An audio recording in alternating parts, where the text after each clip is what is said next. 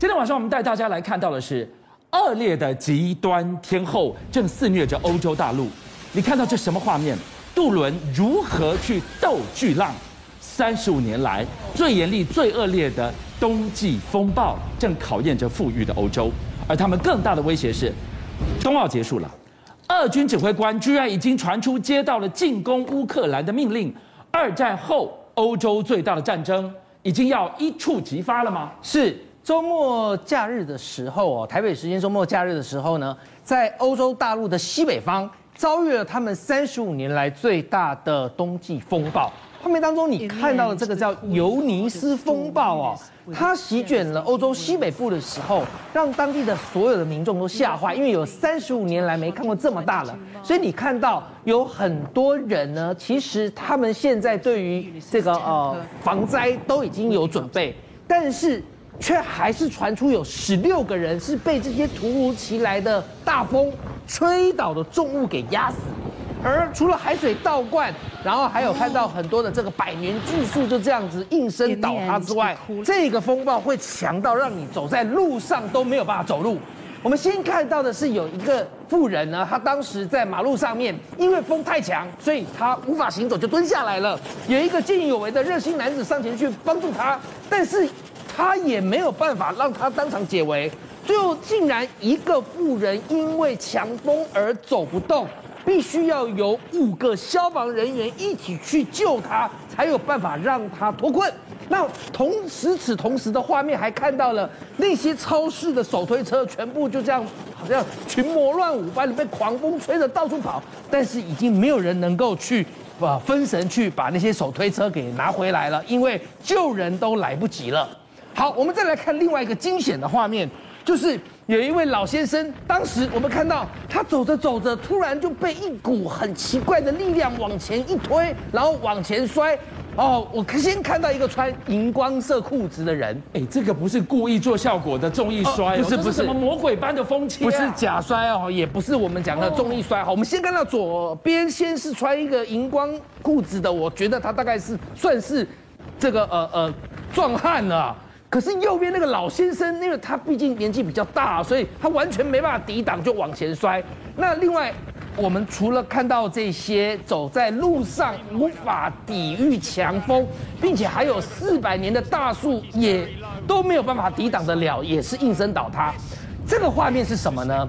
就是因为我刚才说了嘛，大家都具有防灾的准备，当然就是待在家里不出门。结果待在家里不出门，竟然大家都在看这个直播。这直播有什么好看的？这是什么直播？哈，这个是尤尼斯风暴在席卷我刚说欧洲西北部，尤其英国首当其冲。有一个男的就跑到英国伦敦的机场去看看这些飞机的 captain 机师有没有起降的能力，然后就直接开启直播。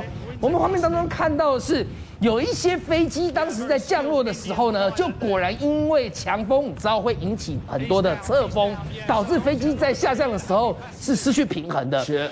而这个直播的英国男子呢，他为了要让大家在家里能够一睹这三十五年来的尤尼斯风暴有多强，以及机师的应变能力，他就直接跑到现场架手机直播。今天晚上给大家看的真的是一片一片一片惊险的画面。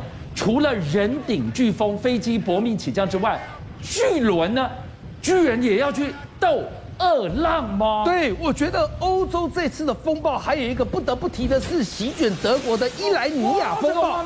当时它所掀起的海啸巨浪，直接在这一瞬间，大家看前方这些乘客坐在里头还本来不知道哦，都还安然坐在位置上，结果呢，我刚才所说的这个风一。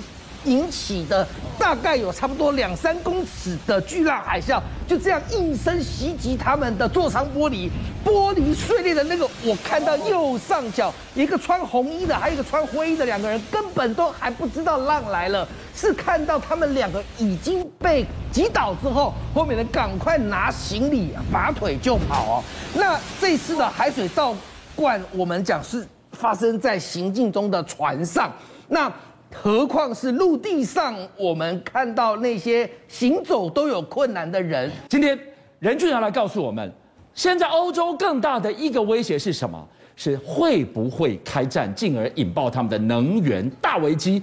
而这个 yes or no 的决定权居然握在另一个死神的手上。事实上，你可以看到美国在这段时间不断的串联其他国家，说：“哎，我告诉你啊，俄罗斯就是有侵略乌克兰这样的一个野心啊，所以要求全世界各国大家一起来抵制。”可是你知道，现在传出来讲说，欧洲对于制裁俄罗斯这件事情，其实他们有很大的顾虑啊。他怕什么呢？因为这一次这个乌克兰啊跟俄罗斯间这个发发生这个纷争，居然引爆了一个叫做能源危机的事情啊。是，因为欧洲各国发现到说：“哎，等一下，我们欧洲看起来虽然很大。”但问题是，我们的天然气跟石油很多东西都是从俄国那边拉条管线送过来的。是我如果今天制裁了俄罗斯的话，当然那个管线给我一断，那我还玩什么啊？所以呢，他们现在就担心讲说，我如果真正制裁的话，我可能自己的能源全部被俄罗斯给掌握住的时候，那我如何再继续发展下去？所以你可以看得到，哎，现在法国，哎，包含法国这个这个马克宏啊，他就跳出来啊，他就讲说，哎，我告诉你啊，其实我跟你讲，这个乌克兰跟俄罗斯之间没有那么紧张，因为我中间牵线。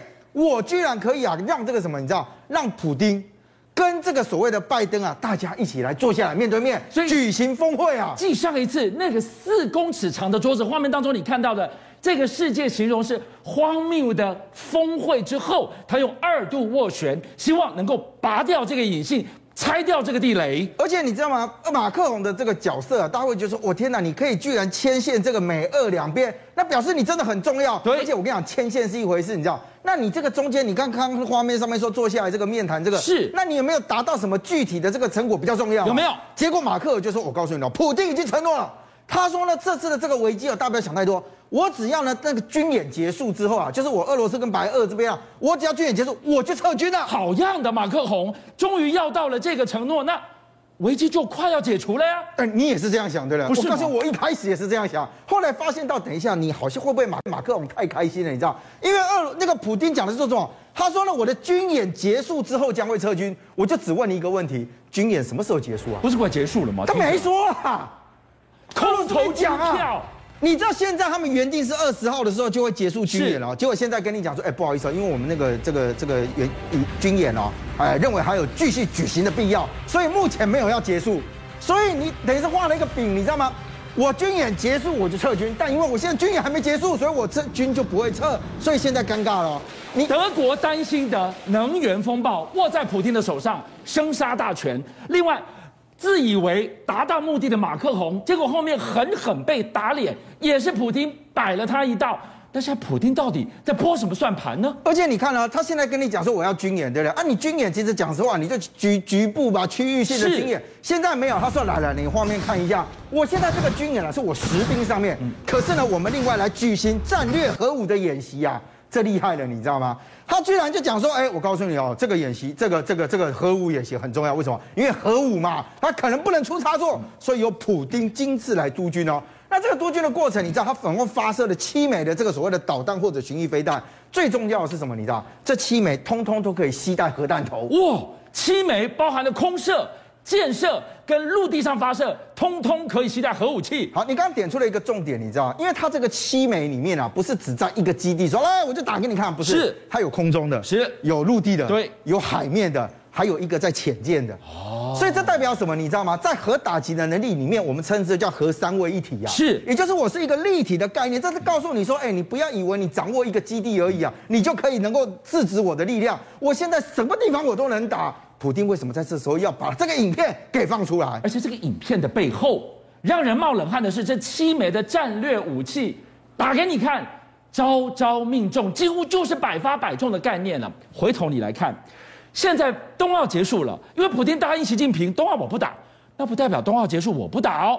现在传出了俄罗斯前线的指挥接到了一个指令，准备要前进进兵攻击乌克兰。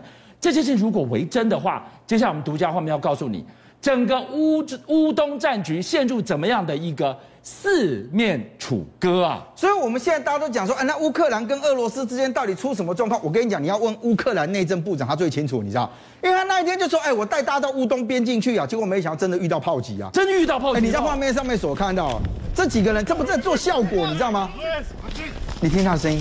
很紧张哎，因为他们一直在跑啊跑啊跑，那旁边就听到炮击的声音啊。带了记者去拍，结果记者拍到了被炮击的瞬间。所以很多人就讲说，那个新兵怕炮，老兵怕枪，你知道吗？就是听到炮声，哇，赶快跑！而且你看，还有记者随身拍下，不只是这个哦。之前我们讲说，乌东的这个政府军啊，跟所谓亲俄分子不是有发生冲突吗？我们不是说有人怀疑打假的吗？没打假的，我现在给你画看画面，这是我们独家拿到这个画面哦。你现在看得到的是，事实上，哎，他们真的发生这样火火，而且呢，因为在这样一个交火的过程当中，哦，哦，你有没有看到？哦，真的拖反击了。哎，这个已经不是那个报道上面讲说什么有人不小心丢了什么迫击炮什么的，是，这是真枪实弹在那掉，所以造成两名官兵的丧命，还有一个人遭到俘虏。所以你说在乌克兰这边的这个情势，难道哎真的不用紧张？你画面上面所看到，这可不是一般的演习啊，这是真枪实弹啊！上星期才告诉大家说，如果俄罗斯要入侵乌克兰，会走三条路径。为什么说四面楚歌？另外一条路线现在曝光了。好，我们过去最常看到的就是他可能会在这个所谓的基辅这边、白俄啊，或者是从这个所谓乌东的地区，甚至是从这个地方，包含克里米亚的地方进去。嗯、现在讲出来，其实在乌克兰的西部，其实也会遇到问题，你知道吗？因为你从画面上面所看到是俄罗斯居然啊，在这个乌克兰的西部这个地方啊，他开始就举行说，哎，我要举行实弹射击了。那我们就讲啊，其实这个地区对于这个所谓俄罗斯来讲，这边被称之为叫做最后的苏维埃，那你本来就是一个动荡的地区，你知道，所以乌克兰自己本身啊，其实也面临到很多动荡地区。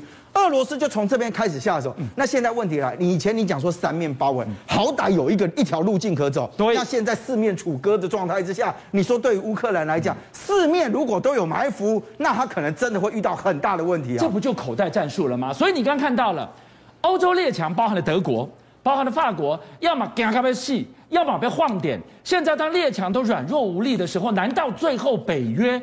只能仰仗美国吗？好，我们现在看到，其实啊，双方的军事动作都是一来一往啊。你说这个这个拜登讲说他们不会实兵进入到乌克兰去，对不对？可是他就把这个所谓的战机这些就部署在德国这些地方啊。为什么？他这是我北约基地，所以你可以看到在画面上面，这个是他的派出的这个 F 三十五啊，他直接就在德国的基地这边啊。而且我跟你讲啊，他在这边放着 B 六一十二的这个所谓的战术核弹。这个是一种属于钻地弹的一个功能，而且它可以控制它的核当量，所以它代表是什么？你知道，我真正发生这个战争的时候，呃，我这个是真的要一击必中，而且你躲在地下的这个掩体啊什么的，我其实也要攻击你哦。什么意思？今天 F 三十五，你今天进驻了德国的这座机场，而这座机场刚好可以让 F 三十五负载这个战术核弹，它要跟俄罗斯。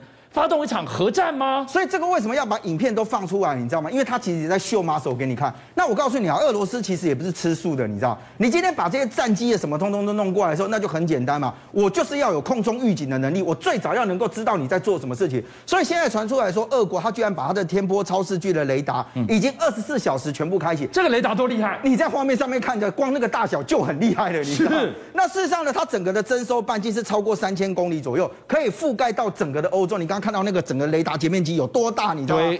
那现在的是按照他们这个这个收集到的情资是讲说，俄罗斯已经把这个超视距的雷达功率开到最大。是，意思是什么？你知道？我要备战了。哎，我马伯利给你吹就，对了，因为我要打出去，我就会被被你接收到。他也不怕，你知道？那我们就讲，这是一个先期预警的系统。对，它本来就有这个所谓的地对地的导弹啊，还有所谓的空中这样预警能力。它其实就原先最早的时候就是整个初判。你刚刚有没有看到那画面上那个表？它整个的范围是整个的欧洲啊。对，那个大小全部都包围住。所以你北约军军把你美军把那个飞机放在德国那边，你以为北军那个北约的力量它不会被俄罗斯找到吗？我告诉你，他告诉你，我三分钟直接预警，我一分钟就可以发现目标，然后直接发射了。邀请您一起加入五七报新闻会员。